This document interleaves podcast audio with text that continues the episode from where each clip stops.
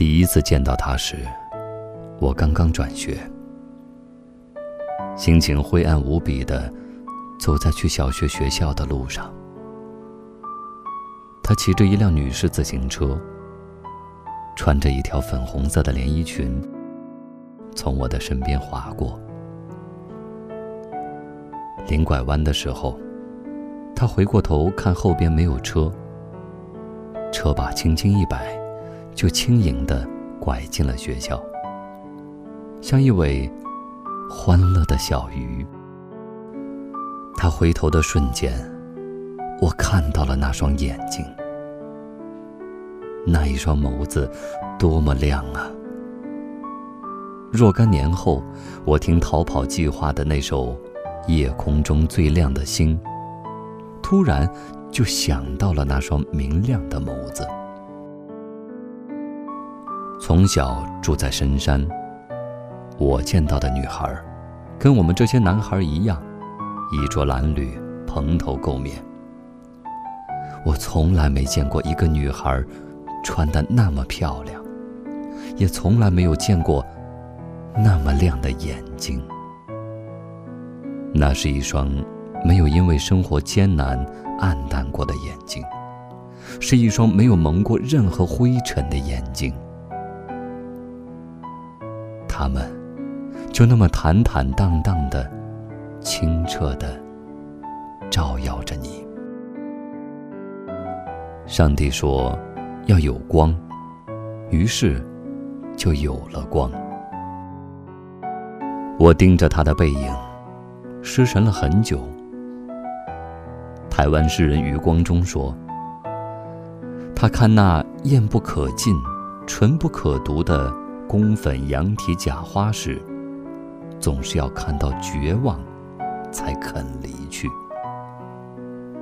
是的，绝望。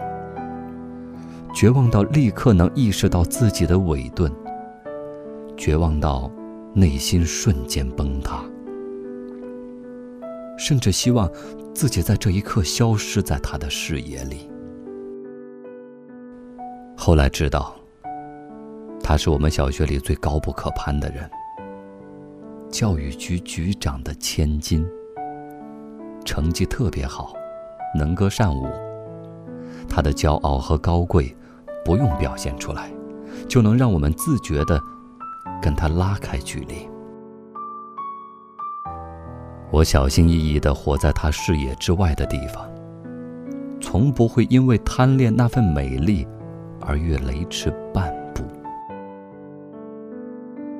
雪山飞狐放完了，海尔兄弟放完了，香港回归了，小学也就毕业了。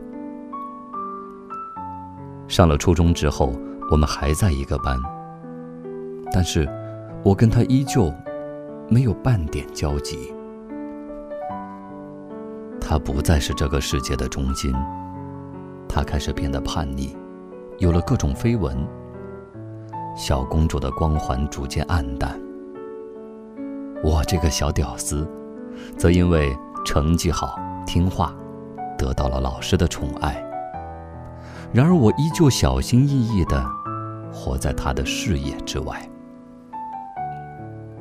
我真正出现在他的视野之内，是在高二。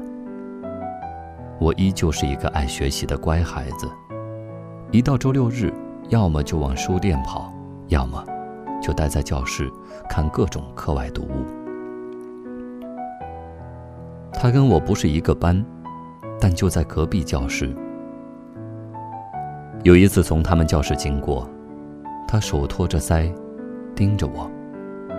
突然，冲我嫣然一笑。上帝说要有光，于是就有了光。同学那么多年，我们没有讲过几句话，我们开始小心翼翼的，由我们没有任何交集的小学初中开始聊起。有一次他半开玩笑的说，你跟班上的好多女同学关系都那么好，怎么就对我爱答不理的呢？我有那么让人讨厌吗？我一阵恍惚。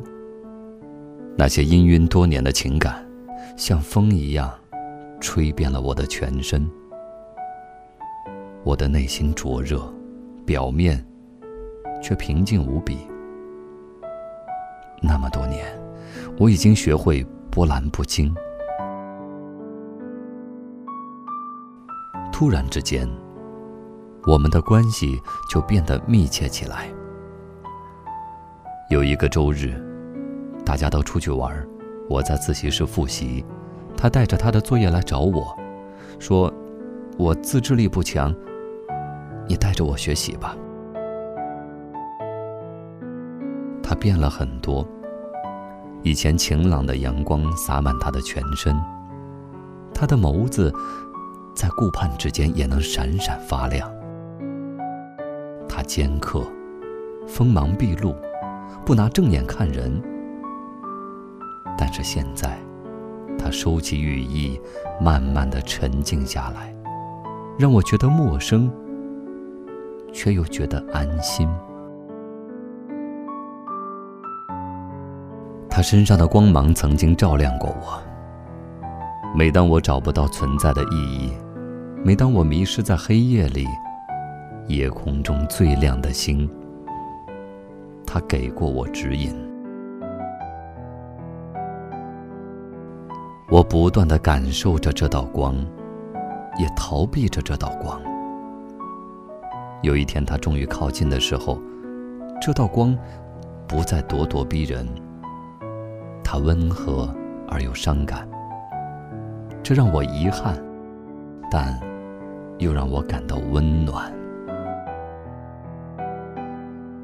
我从来没有跟他说过我内心的种种波涛。我微笑着看着他坐到我身边，微笑着给他讲题。也微笑着接受同学的调侃。她从高高的神坛跌落，变成了一个乖乖听我讲题的小女孩。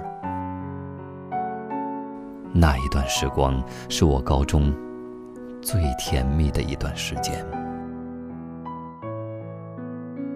上了高三，我们的课程紧张起来，再也没有那么安逸的自习时间。后来我开始生病，头莫名其妙的痛，我开始往返于医院和学校之间，但一直没跟他说。高考败北，我选择了复读，他上了大学。我们彼此通着信。我查出来是鼻窦炎，做了手术之后头疼还是不见好转，我开始变得颓废。不再回信。慢慢的，我们失去了联络。后来听同学说，她找了一个对她特别好的男朋友。我听了之后，好久没有说话。去年，一个哥们儿拉了一个初中同学群。有一次，我写了一篇文章，顺手转到了这个同学的群里。他突然冒出来，给我点了赞。我毫不犹豫的加了他。那一天我如此澎湃，一口气跟他说了他上大学之后我的所有生活：高考失败、生病、上大学、读研。以前觉得说不出口的，统统都说了。他说。原来你后来发生那么多事儿，你为什么现在才跟我说？你要是不说，我到现在都不知道你为什么不回信给我。他也跟我说了好多他的过往。大学毕业，一直在武汉工作，成了家，小孩五岁了。他说。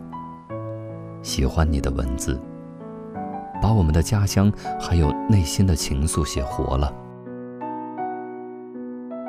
说着说着，他突然感叹一声：“那时候，我们都好单纯啊。”